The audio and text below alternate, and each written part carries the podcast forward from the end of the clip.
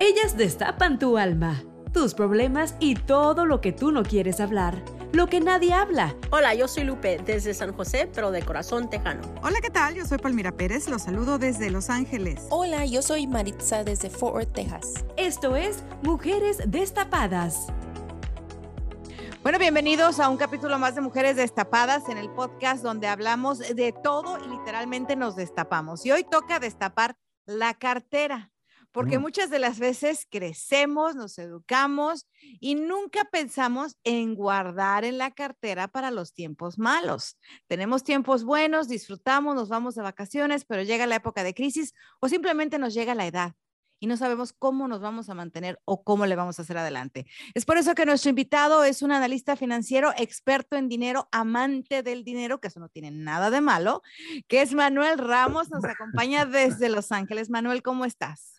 Bien, gracias Palmira, gracias al panel que me va a entrevistar el día de hoy. Me siento acosado por mujeres, de hecho.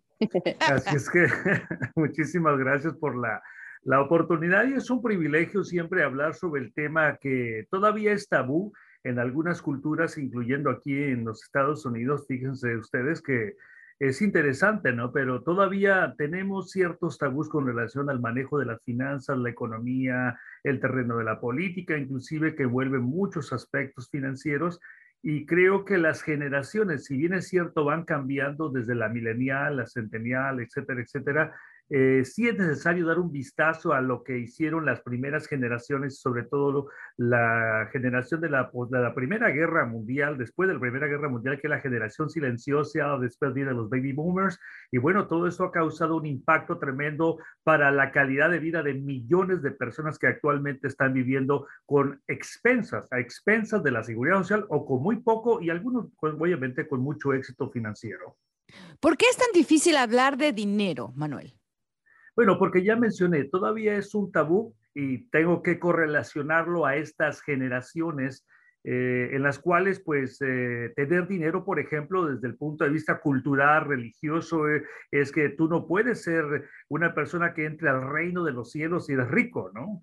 O también la, la frase famosa aquella que dice que eh, pues si tú eres una persona que está buscando siempre la, riqueza, el interés propio y te olvidas de los demás, pues obviamente que eres un egoísta, ¿no? Entonces yo tengo que analizar esto desde diferentes ángulos, desde la, lo que es el pensamiento económico eh, eh, clásico con el liberal y con el contemporáneo, para determinar que muchos de esos tabús y enseñanzas que vienen desde el pensamiento religioso o bien la, lo que viene siendo la manipulación religiosa de, de, nuestra gente, nuestra cultura, eh, con relación a, a, los aspectos políticos, ¿no? Porque eh, muchas veces, por ejemplo, los hispanos decimos, venimos a Estados Unidos y yo debo de, de tener cierta tendencia política cuando no tiene nada que ver con lo político, con tu estado financiero, económico, cultural, religioso, etcétera, etcétera. No tiene más que ver yo siento desde la búsqueda de la libertad, la independencia, ¿no? Y desde ese punto de vista que yo quiero tocar junto con ustedes, porque así como es un grupo que de mujeres destapadas que tocan diferentes temas, pues obviamente ahora sí que me voy a soltar como economista liberal para que podamos entender que hay que liberarse de esos tabús que nos enseñaron en el seno familiar, eh, etcétera, etcétera. No sé si es que creo que va a ser un buen tema para analizarlo y discutirlo. Claro, porque cuando uno va creciendo, pues tú nunca te imaginas que vas a necesitar dinero, obviamente, para la vejez, ¿no? Lo que menos, lo que menos piensa uno cuando tiene 18, 25, 30 años es ahorrar para cuando estés grande. Porque viene uno, por ejemplo, uno de latino, de la cultura de que vas a, de que cuidas de tus padres, entonces dices, bueno, alguien va a cuidar de mí. Por, por, así decirlo, ¿no? Pero ahora conforme han cambiado las generaciones, uno viene a este país y de pronto muchos se olvidan de los padres. Sí, bueno, eso es algo tradicional, ¿no? Que se olvida uno de las raíces cuando estás luchando por tu propia cuenta, has salido del seno familiar, ya no eres un dependiente, sino que ahora traes una raíz y una cultura y que te tienes que confrontar a la realidad, la realidad del coste de la vida, el pago del precio, de aquellas cosas que uno desea tener, lo que uno quiere ser, hacia dónde te quieres dirigir, pues todo tiene un precio, no hay que pagar piso. Y si venimos de Latinoamérica hacia los Estados Unidos y en particular de México, repito, traemos una serie de tabús que necesitamos quitarlos de por medio entender que todo mundo tenemos el acceso a la riqueza, a la prosperidad, a, utilizar la democracia financiera, a invertir a través de los planes de pensión. No se requiere de muchísimo dinero. Quitarse de la mente que la bolsa de valores, por ejemplo, es solamente para millonarios y cosas por el estilo. Por eso creo que de nuevo, si entramos en estos puntos esenciales de cómo lograr riqueza, empezando desde nuestro interior hacia el exterior, pues no hay duda que cuando ponemos en práctica ese cambio, ese nuevo paradigma con relación a las finanzas, la economía y nuestra participación dentro de la misma, vamos a ser entes exitosas y vamos a disfrutar de una mejor calidad de vida sin depender ni de los hijos, ni de la seguridad social, ni del papá gobierno. Claro, decía, decía Buda que no es rico el que más tiene, sino el que menos necesita. Pero es muy diferente llorar en una bicicleta que llorar en un Mercedes. Ah, claro, definitivamente. Eso no, eso ido. Yo prefiero llorar en un Mercedes que, que estar llorando eh, a pie. ¿eh? Y aunque también debo de considerar que no necesariamente eh, puedo decir que el que anda a pie no tiene éxito. Tomemos en consideración que la medida del éxito también está en diferentes ángulos, de diferentes formas, ¿no? Pero yo creo que entender, por ejemplo, desde el punto de vista eh, de la religión que te enseña que entre más pobre seas vas a heredar el reino de los cielos, pues es el primer tabú, eh, la primera manipulación que hay que quitarse de encima, ¿no? O sea, todos tenemos la capacidad, la oportunidad y de hecho hemos sido creados para la excelencia y para ser soberanos y administradores de riquezas en este mundo. Eh, yo entiendo, entiendo todo lo que está diciendo, pero como para nuestra generación.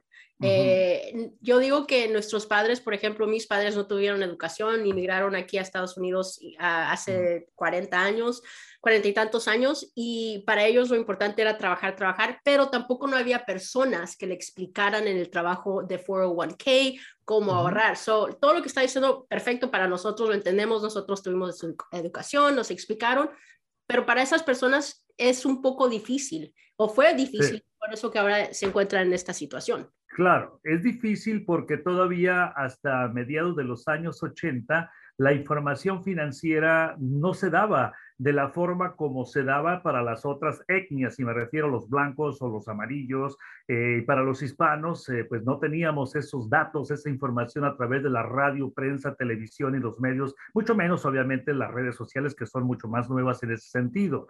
Pero eh, otro aspecto que tiene que ver es nuestra cultura, nuestra educación. Por ejemplo, eh, yo estudié también en México y pues no nos enseñaban realmente el valor del dinero, ni en el hogar, ni en la escuela, y también aquí en Estados Unidos. De hecho, tampoco se les enseña a los chicos lo que es realmente el valor del dinero, ¿no? ¿Qué puedes hacer con él? ¿Cómo se gana? ¿Cómo se puede invertir? Etcétera, etcétera. Te enseñan a que te endeudas en tu vida, ¿no? Y cuando uno llega a la tercera edad, como la gran mayoría que vienen de la, de la primera generación silenciosa y una porción de la generación de los baby boomers, pues lo que menos queremos es preocuparnos eh, por los problemas económicos y financieros. Por eso creo que es importante, independientemente de nuestro estatus eh, social, económico o, de educación, que ahorremos desde jóvenes. Eso va a evitar eh, que los temas de la falta de ahorro o la falta de liquidez que se conviertan realmente en un verdadero caos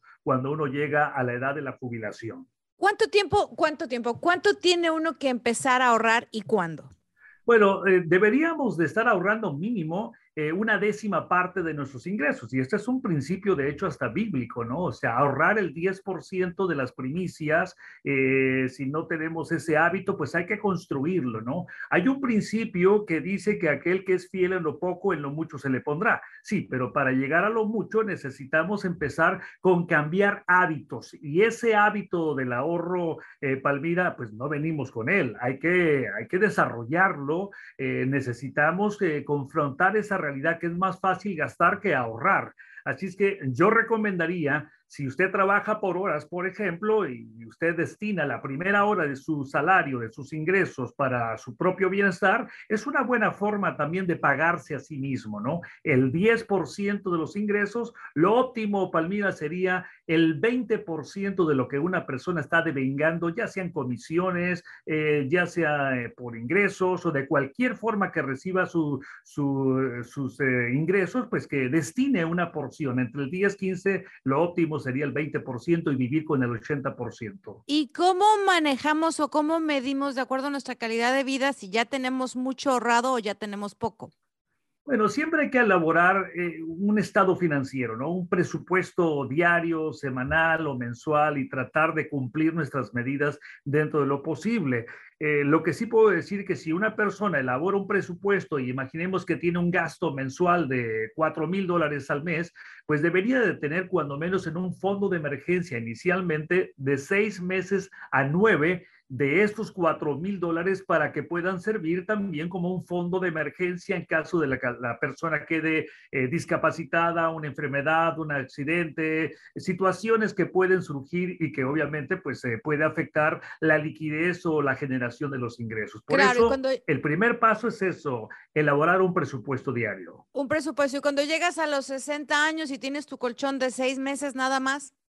Bueno, a los 60 años ya debería una persona de tener no solamente su presupuesto, sino que también aplicando ese 10% como principio, por ejemplo, para colocarlo en un 401k, en un plan de pensión, eh, si la persona tiene acceso a otros planes como los 403b, los 457, etcétera, etcétera, o simplemente que ahorre sistemáticamente a través de los mercados financieros, pues a los 60 años de edad, si alguien está colocando 100 dólares al mes, de hecho tengo una calculadora científica y lo puedo hacer ahorita.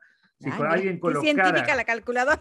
Imagínate, aquí la tengo, ¿qué? Si son o sea que es una calculadora especial, no es como cualquier ah, otra. No, porque tengo que agregar el interés compuesto. Es muy interesante, ¿no? O sea, es el interés más interés de los intereses generados y del interés del principal que se va colocando. No, pues si, por ejemplo, Fíjate, si hubiéramos colocado 100 dólares de 1973 a la fecha en un fondo de crecimiento, que 100 dólares en aquel tiempo era mucho dinero, hoy en día pues no nos ajusta ni para un, par de, desayunos, ¿no? Eh, tendríamos más de 4.6 millones de dólares eh, a la fecha. Esos 100 dólares desde 1973 a la fecha, que es la edad de ustedes, ¿ok? Yo soy más viejito que ustedes. ¡Wow! ¡Wow, wow, wow! Pero eso, pero eh, si hubieras puesto esos 100 dólares cada mes en el banco, ¿eso te hubiera dado? No. No, no en el banco, no. Por eso dije en un fondo de inversión de crecimiento, donde el dividendo, el crecimiento de valor, tomemos en cuenta que el mercado de valores, veámoslo como cualquier mercado, no como ir a la, este, cualquier a la verdulería. tienda, sí, y compra chiles, tomates, cebollas, Kellogg's, Colgate, Palmolive. Eh, ese es el mercado financiero. Con tus 100 dólares vas comprando participaciones de compañías que acabo de mencionar. O sea, puedes comprar eh, compañías productoras de automóviles, este, bancos, compañías de seguros, eh, el sector de alta tecnología, utilidades, etcétera, etcétera. Y con el consumo que tenemos las personas y esos 100 dolaritos que vas colocando mes tras mes mes y vas comprando esas participaciones, recibes dividendos, recibes ganancias de capital y con un buen manejo del capital, un buen gestor de inversiones o fondos de inversión que ya están establecidos, al final terminas generando una riqueza. Ok, Manuel. Ahora, no empecé en 1973 a ahorrar 100 dólares. Ajá. Llegó 1980, llegó 1990, llegó 1000, creí que se iba a acabar el mundo, me gasté todo lo que tenía no se acabó el mundo, seguí viviendo y no ahorré nada.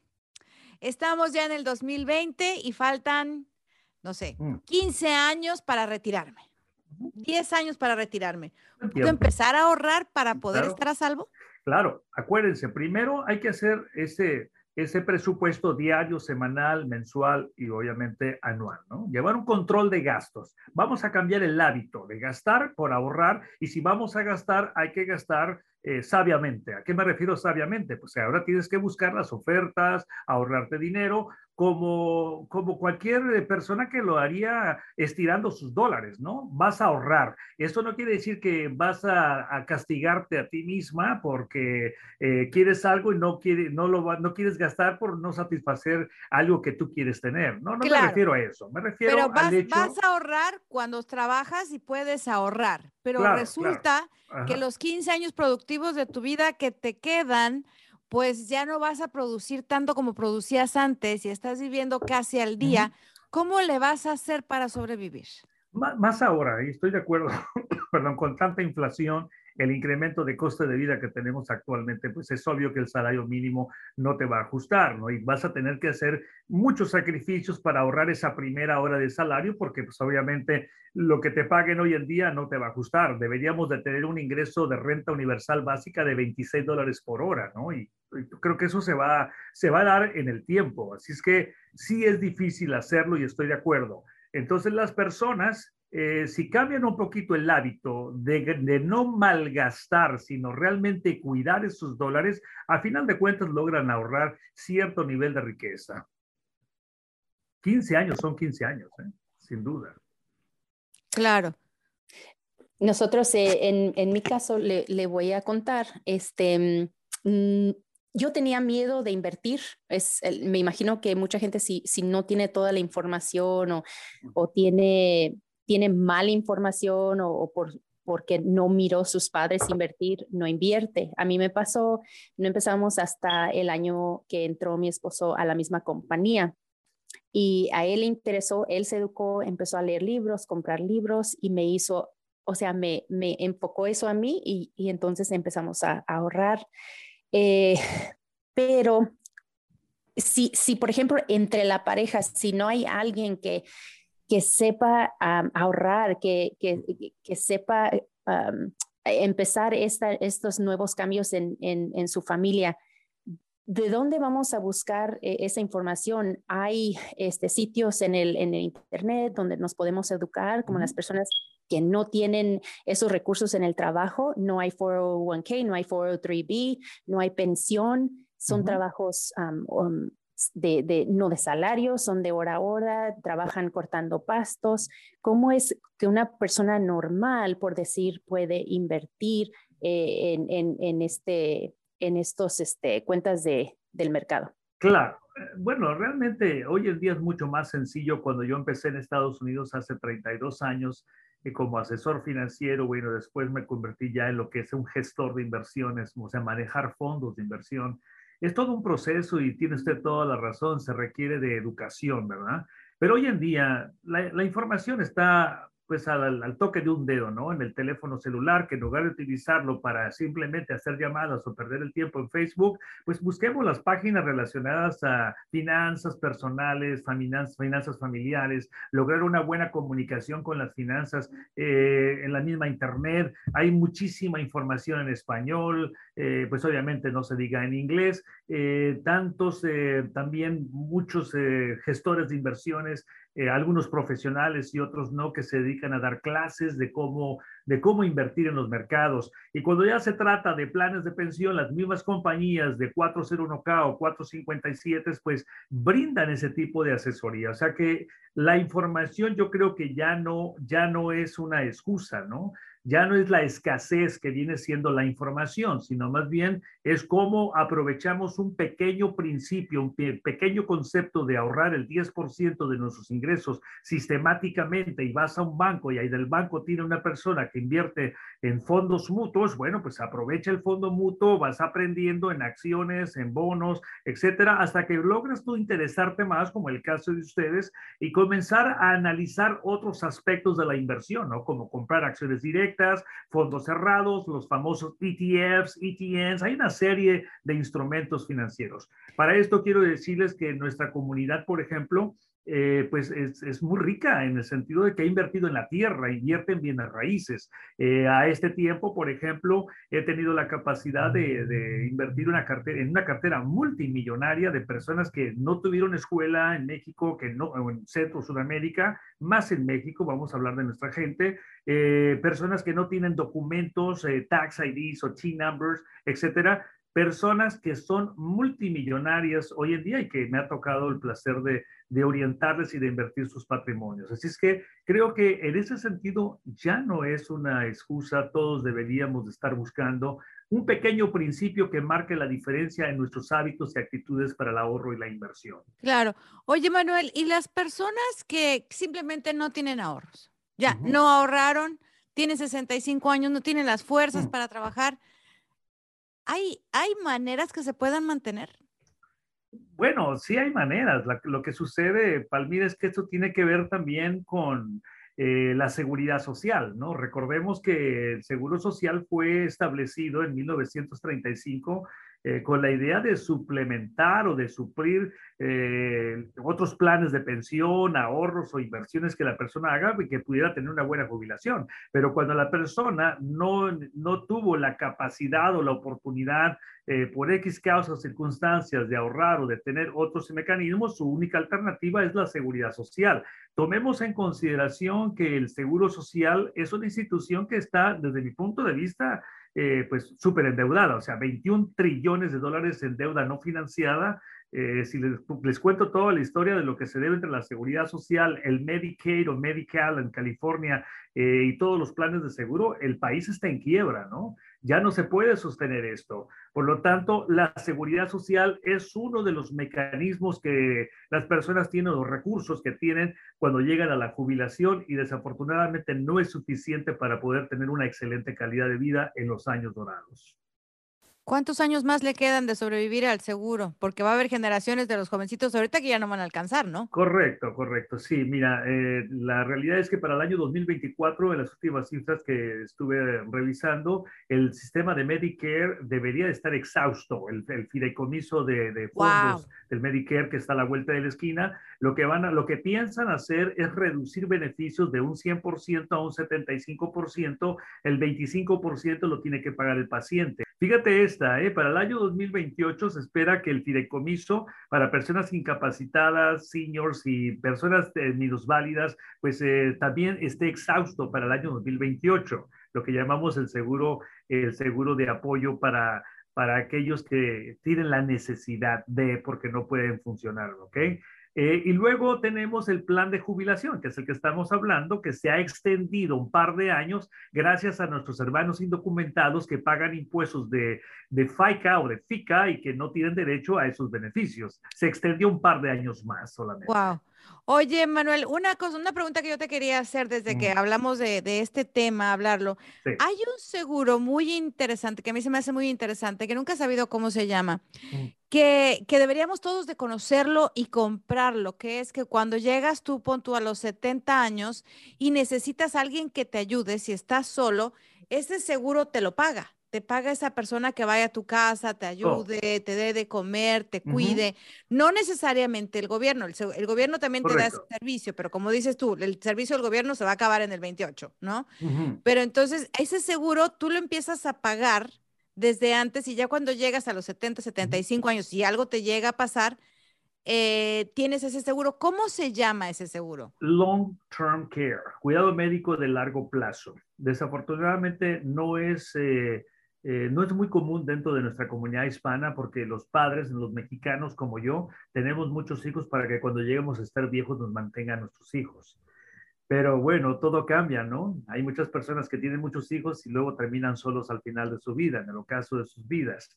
El long care, una recomendación que pudiese yo hacer, que puede ahora sí que matar dos pájaros con una sola pedrada, como decimos en México, es el seguro de vida. Hay algunas compañías aseguradoras que te proveen beneficios de long-term care, cuidado médico de largo plazo, nursing home care, in-home care, cuidado médico en casa, una enfermedad crítica, enfermedades crónicas, enfermedades catastróficas, que te pueden pagar por adelantado el beneficio del seguro sin fallecer y al mismo tiempo, si no se usa, bueno, la muerte sabemos que va a ser lo más seguro. Lo más seguro. Entonces, al momento de fallecer, si no se usa durante la vida, al momento de fallecer, la compañía aseguradora paga el beneficio a través de la muerte. Por eso, ese seguro de vida, Palmira, tiene esos ambos beneficios durante la vida y después de la muerte. ¿Y esos seguros de vida cómo se llaman? Simplemente es un seguro de vida con beneficios adelantados, beneficios acelerados sin fallecer. Ya dije, nursing home care, in-home care, terminal illness, etcétera, etcétera. Así es que de esa manera el mercado ha podido entrar en lo que es la protección de sus propias vidas en beneficio de otros y a la vez protección de su patrimonio, porque fíjate, aquí en California quien usa Medical, que es el único seguro que cubre el long term care, al momento de fallecer, si no hacen un fideicomiso en vida para proteger sus bienes, evitar que el juicio testamentario esté de por medio, el estado de California va a forzar a los herederos, herederos, perdón, a que paguen todo lo que se haya recibido en beneficios del sistema de Medical. Como decimos en México, se cobran a los chinos. Claro, definitivo. Nada es gratis papá gobierno no da nada gratis, por eso Oye, es muy eso es muy, eso es muy interesante, eso es muy interesante. A ver, explícanos otra vez, porque muchas de las personas que nos escuchan, digo, nos escucha gente en España, en China, en Argentina, que obviamente hablan español porque lo hacemos en español, ¿no? Pero tienen parientes aquí en Estados Unidos y tienen gente, parientes, gente grande ya de, edad que están usando esos ese tipo de servicios. Y es muy interesante que sepan que, que cuando llegan, a qué edad tienen que cambiar sus propiedades o lo que tengan en el banco de nombre, ¿no? Para que el gobierno no se los quite cuando se mueran. Bueno, correcto lo dijiste, cambiar de nombre, pero vamos a hacerlo de una manera más estratégica. Vamos a crear instrumentos legales como los contratos de fideicomisos, en inglés son living trust. Tenemos dos formas de contratos, revocables e irrevocables. Antes del año 2017 en California utilizábamos los fideicomisos irrevocables para transferir los bienes, remover el nombre de las personas y transferirlos a estos contratos irrevocables administrados por un tercero, un hijo una hija, alguien de confianza para que al momento de recibir nursing home care, in-home care, todos los beneficios del sistema de medical en California o bien el estado de beneficencia pública a nivel federal, que el estado no pueda eh, entrar en con un link, claro, con un link contra los bienes. Muy importante. Ahora en California podemos hacerlo con ambos fideicomisos, revocables o irrevocables. Así es que sí es importante, no la edad, sino más bien comprender que si alguien utiliza nursing home care, independientemente de la edad, el Estado puede cobrar sobre los bienes que deje al momento de fallecer.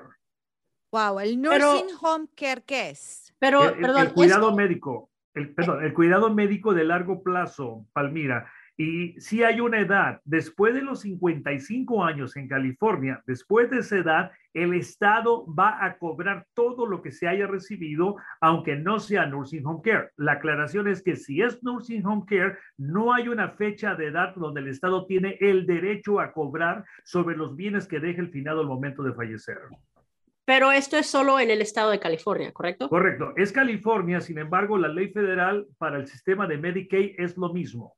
El sistema de Medicaid es lo mismo, excepto que en California, por ejemplo, cuando alguien transfiere el título de su casa para efecto de recibir beneficio federal, que es el Medicaid o Medical en California, eh, hay 60 meses o 5 años de espera. Eso es a nivel federal. California todavía estamos con la vieja, la, ah, ley anterior, iba a decir la vieja la, ley anterior, en la cual solamente son, solamente son 30 meses de espera. Es decir, si una persona va a recibir medical, nursing home care, cuidado médico de largo plazo en un centro de convalecencia y transfiere su título de propiedad, en California, si fallece durante los primeros 30 meses, es como que si no hizo nada y el Estado puede recuperar a menos de que ese título haya sido transferido a un contrato de fideicomiso. A nivel federal son 60 meses de espera. A ver, Manuel, Manuel, como yo digo, con manzanitas, con manzanitas, que ya me hice bolas de tanta información. Viene. A ver, te pongo el ejemplo. ¿Ok? Tengo 50 años, dejo de trabajar, no tengo derecho a tener un seguro médico porque no tengo dinero para tener un seguro médico. Muy bien. Eh, me enfermo de las rodillas, voy y pido, ¿qué me corresponde? ¿Medicaid o medical? Bueno, si no tienes seguro médico, es medical. Aquí en California, Medicaid a nivel nacional. Muy bien. Me dan, me dan medical.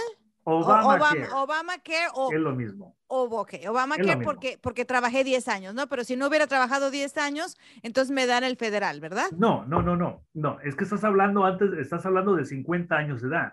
Sí. Eh, estamos hablando aquí de que si la persona va a aplicar antes de los 65 años de edad, es elegible para Obamacare medical en California, Medicaid a nivel Ah, nacional. Es lo mismo. Ok, Ok. entonces va, que te- estamos ahí. Tengo 50 años, me enfermé de las rodillas, no tengo para pagar el seguro, tengo el Obamacare. Eh, digo, ah, el gobierno me paga mi operación. Nosotros me- pagamos por ti. Sí, claro. Bueno, todos ustedes que siguen trabajando están pagando por mí, ¿no? Entonces, me pa pero yo digo, yo no pienso en ustedes, yo pienso en el gobierno. Yo digo, ay, qué bueno es el gobierno que me paga, mira, qué buenos doctores me están dando, doctores públicos del gobierno, Sí. me dan terapia, tratamiento, me ponen en casa de rehabilitación, pasa el tiempo. Y yo nunca trabajé. Ah, pero tengo mi casa. Tengo mi casa y está mi nombre, Muy bien. ¿No? Si tienes menos de 55 años de edad y falleces, el Estado no va a cobrar. Ok.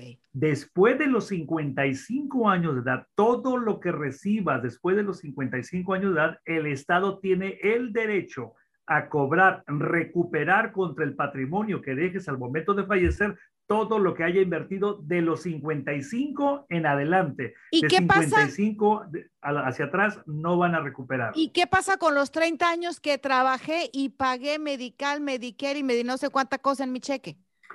Es que Medicare es hasta los 65 años de edad. Cuando la persona se acerca a los 65, tres meses antes aplica para la parte A y la parte B. Antes de los 65, sí puede recibir Medicare solo cuando la persona está discapacitada por 24 meses consecutivos. Es elegible para el Medicare parte A y parte B, aunque no tenga los 65. Ese- así es que en ese sentido vamos a hablar de que tú tienes derecho al, al, al medical de emergencia. eh, O sea, que el que estoy pagando en mi cheque mes a mes es el seguro que voy a recibir a los 65 años. parte A y la, la parte A estás financiándola. La parte B te la van a deducir de tu cheque de pensión. Así es. Y cualquier beneficio que reciba antes de los 55 se van a cobrar a lo chino con lo que yo tenga. Después de los 55. Entre los corrección. 55 y los 65. Hasta- correcto, muy bien. Antes de los Mm. 50, de los 55 años de edad no aplica este, este código de la ley a favor del Estado. Por eso No, digo, pues hay que hacernos todas las cirugías antes de los 55. Bueno, Bueno, no sé si las cirugías estén cubiertas, pero lo que sí No, puedo decir. bueno, de un apéndice, de una rodilla. Ah, bueno, un- eso sí. No, no estoy hablando de cirugías. Ah, bueno. Eso estuvo bueno, ahí me ganaste esta. Adelante. Yo creo que es importante, ¿no? Lo que estamos mencionando, porque eh, son los entitlement benefits, los beneficios por derecho, lo que estamos hablando, ¿no? Eh, hay que recordar que son 40 créditos equivalente a 10 años del trabajo habiendo pagado los impuestos de FICA, eh, que incluye el Seguridad Social y el Medicare, ¿no? El plan de jubilación y Medicare. Eh, sin embargo, creo que es importante cuando está uno en pareja comprender lo siguiente. Dice, bueno, si mi marido fallece primero, porque los hombres morimos primero, ¿eh? las mujeres después. Si mi marido fallece primero, a mí me van a dar lo que a él le corresponde el seguro social. Y yo sé que muchas personas piensan así, o esposas, y no es así. No es así. Es importante cuando hablábamos de la extensión de la seguridad social en, en la vida de la seguridad social. Por eso ahora la jubilación ya no es a los 65, la máxima edad de jubilación. Ahora es dependiendo del año, puede llegar hasta 66 años y 10 meses. Y para nosotros cuatro que somos jóvenes todavía, hasta los- Contemporáneos. contemporáneos a los 67 años de edad y para algunos de ellos, pero yo creo, Lupita sí, yo creo que califica hasta los 70 años, también Maritza. Hasta los 70 años es posible que los cuatro vayamos a recibir nuestros beneficios, pero muy importante, fíjense bien lo que les voy a decir, que no es, no es porque si fallece él te dan el 100%, no funciona así. Los dos se tienen que jubilar a la edad máxima de, jubilación que corresponde basado en el año que hayan nacido. Y de esa manera sí, cuando uno fallece, imaginemos que el esposo recibe mil dólares al mes, un ejemplo, ella recibe 500, cuando el esposo fallece, ella recibe la diferencia, o sea, sube a mil dólares, pero los dos se tienen que jubilar a la edad máxima de jubilación. Así es que si van a pasa? planificar ustedes, ya tienen una idea, ¿ok? ¿Y qué pasa cuando fallecen antes de jubilación? Bueno, si, si una persona fallece, vamos a decir que yo fallezco, mi esposa es mucho más joven que yo y yo fallezco. Ella recibiría beneficio por viudez hasta que ella cumpla 60 años de edad. 60 años de edad. Y como tengo un par de chiquitas, una de 12 y una de 14 años, recibe beneficio por viudez, eh, en este caso por las dos niñas, hasta que ellas cumplan 18 años de edad. Y entonces, en el, en el tiempo de que la más pequeña cumple sus 18 y si mi esposa no tiene los 60 años de edad, bueno, esos años que están de diferencia se le llama el periodo negro de la viuda, the black period of the widow, ¿ok? Es el periodo negro en el cual no recibe nada, imaginemos que sean tres años, cuando ella llega a los 60, aplica y se le comienza a dar esos beneficios por viudez. Wow, wow, wow. Bueno, ya ve, ya que veo que conoces tanto de todos los servicios que hay en el gobierno, sí, digo, una vez, ¿no? Preguntar. Pregúntame todo. sí, por ejemplo, la gente que acaba de llegar a este país que no tiene absolutamente nada, eh, ¿tiene derecho a algo? Sí, así es. Vamos a imaginar que una persona viene aquí de vacaciones y resulta de que va a comerse unos tacos, que, que, cree que es lo mismo los tacos de aquí que los de allá de, de, México y resulta de que le cae mal y termina en una emergencia. El seguro de Medical o Medicaid de emergencia le protege y no está en contra de su patrimonio y no debe nada. Todos los cuatro que estamos aquí somos los que pagamos por esos servicios. Oh. Esa es una.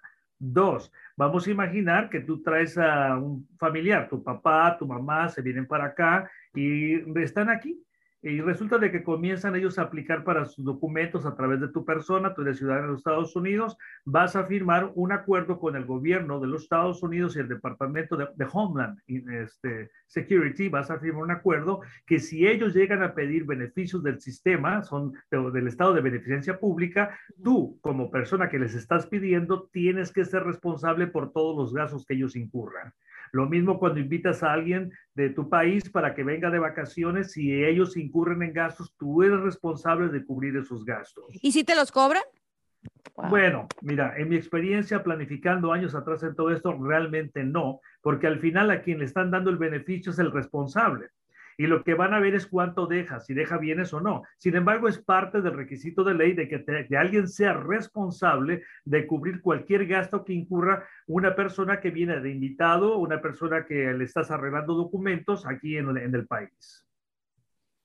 Wow. ¿Y qué pasa con aquellas personas que son ciudadanas, que viven, por ejemplo, un ejemplo, ¿no? En México y vienen cada cinco o seis meses aquí, vienen a ver al médico, se quedan dos, tres meses nomás para no perder su residencia o su ciudadanía, no sé cuál sea el caso. Sus hijos viven aquí, sus hijos tienen bienes, ¿no? Están a nombre de los hijos, obviamente ellos no tienen nada, pero ellos, ellos, ellos se pueden mantener de cosas del gobierno. Después el gobierno uh -huh. se los cobra a los hijos. Bueno, eh, no, te voy a explicar. Lo que pasa es que aquí hay una confusión entre lo que es los beneficios del seguro social y los, los beneficios del estado de beneficencia pública a través del SSI, Seguro Suplemental de Ingresos, y el Medical o Medicaid a nivel nacional. Es muy interesante esto. Muchas personas es que me están dando un cheque extra y como tú dices, se van a México, viven seis meses allá, se regresan y demás. Eso tiene que ver con el estado de beneficencia pública. Ese cheque extra que las personas reciben, eh, si ellos pasan más de seis meses fuera del país, pueden perderlos sus beneficios. Si el departamento de, de, de, del Seguro Suplemental por Ingresos se da cuenta que tienen bienes allá en, México o en cualquier parte del mundo, van a ser los que, que vendan esos bienes, número uno, y número dos, tienen que regresar el dinero que hayan recibido como cheque suplemental al Seguro Social. Muy importante, esa es una de las fallas clásicas que yo viví en mi práctica profesional, de que las personas tienen que regresar todo ese dinero que hayan recibido como ingreso suplemental. Entonces, sí lo piden. Sí, SSI. Y no se confundan, SSI no es lo mismo que el seguro social. El seguro social tú pagas por ese beneficio y el SSI es un fondo federal en apoyo de lo que es el estado de beneficencia pública para todos, que todos aquellos que realmente necesiten el apoyo federal. Wow, sí, eso, eso sí lo he visto del SSI. Hay mucha gente que va y, y solicita y no saben, y a lo mejor tienen su casita Correcto. allá uh -huh. en, en, en, su ciudad, a su nombre, y están recibiendo ese cheque. Correcto. Una vez que se dan cuenta que hay bienes fuera del país, tienen que regresar todo ese dinero. Y, yo creo que aquí es importante hacer eh, un hincapié que cuando hablo del estado de beneficencia pública, la persona que recibe beneficios de, este, de este programa federal se convierte en un número para el gobierno federal y para el estado. Es decir, eres dependiente. Ahí es donde entra lo que llamamos el paternalismo del estado, obviamente, sobre la vida de las personas y tienes que, te, te van a escudriñar todo el tiempo. Y la gente dice, ¿por qué me piden todo esto? Bueno, pues porque estás dependiendo del papá gobierno. Muy importante. ¿Preguntas, muchachas? Es mucho más complicado llegar a la tercera edad sin tener un plan de retiro, sin tener ahorros y todo eso. Por eso usted recomienda, ¿verdad?, que, que uno ahorre y todo eso. porque llegando sin, sin plan eh, eh, causa, causa depresión, causa estrés, causa más enfermedades. entonces, pues sí, yo también, este, si hubiera tenido forma de, de aconsejar a mis padres hace 30 años, yo les hubiera dicho eso, nada más que pues mirándolo para atrás. Es uno más, más astuto. Claro, sí, sí. Yo creo que en esa parte que usted menciona es, algo que ha sufrido mucho la generación de nuestros padres por la falta de, la información y el acceso a la información. Eh, pero invertir o ahorrar un poquito de dinero eh, sabemos que hay muchas familias que no tuvieron mucha educación en México, pero que aunque no terminaron la primaria, son dueños de bienes raíces, son dueños de negocios. O sea, lo que quiero decir que para lograr una riqueza en el tiempo no necesariamente necesitamos un título universitario los estudios te abren las puertas y es mucho más rápido poder entender los procesos, pero no necesariamente una persona que tenga eh, un doctorado termina siendo un multimillonario. De hecho, de hecho dicen que si los economistas, excepto yo, ¿no? fuéramos muy buenos, no seríamos los que trabajamos para los ricos. Exactamente. Ay, pues qué interesante, Manuel. No cabe duda que nos veniste a abrir un poco más la mente y obviamente a recordarnos que tenemos que ahorrar, por lo menos cambiar nuestra cultura y nuestra pasión por el dinero, eh, sin importar si se tiene un título o no se tiene, ¿no? es simplemente esa costumbre y esa educación del, del ahorro. ¿Qué pasa si una persona joven ¿no? Que va llegando a este país, está estar sus papeles, los acaba de arreglar, pero se ha mantenido del seguro medical, Medicaid, del que le corresponde. Tiene 40 años, todavía no llega ni siquiera a los 50. Cuando llegue a los 55, si ya tiene una propiedad a su nombre, ¿se la van a quitar? No, ya dije, después de los 55 comienza a correr la cuenta. Ah, antes de los 55 de edad. Ah, sí, cierto. Por eso te dije yo que hay que operarlos antes de los 55. Así, exactamente. bueno, yo creo que si antes de cerrar, se les pudiera dar un consejo en general a todos los que nos están sintonizando y gracias por la invitación. Eh, hay que elaborar un presupuesto, muy importante, ¿no? Hay que revisar también las deudas. Eh, es otro de los elementos que provoca que muchas personas no logren sus, metas financieras y objetivos en la vida. Hay que priorizar los gastos de la vivienda, alimentación, la salud, el vestuario, reducir los gastos hormigas, las compras innecesarias y consideren siempre la posibilidad de, mudarse a un lugar más conveniente cuando ya lleguen a, a, una edad avanzada, donde no tengan ustedes que estar gastando pues, simplemente por gastar, a menos que tengan la posibilidad de hacerlo. Y muchos adultos mayores gastan sus ahorros en ayudar a miembros de la familia que tienen problemas financieros.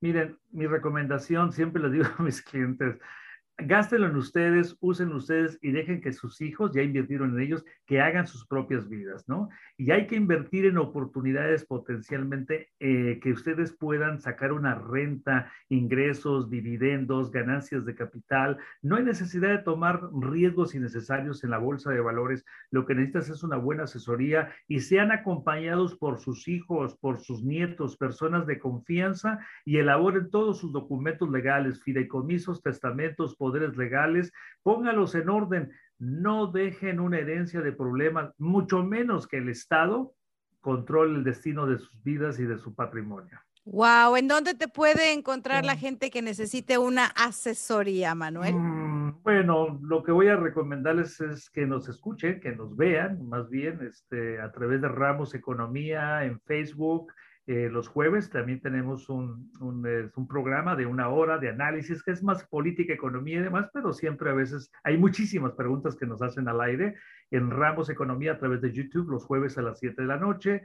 Y si quieren contactarnos y recibir nuestra última revista totalmente gratuita sobre finanzas, economía y demás, llámenos al 1-800-606-9954. 1-800-606-9954 y se la vamos a enviar totalmente gratuita. Nosotros no hacemos, no hacemos dinero con las revistas, pero es un placer y un gusto siempre escribir para nuestra gente desde hace 30 años. Muchas gracias, Manuel. Gracias, Manuel. Oh, oye, gracias a ustedes. Escuche Mujeres Destapadas en iHeartRadio, Apple Podcast o en su lugar favorito.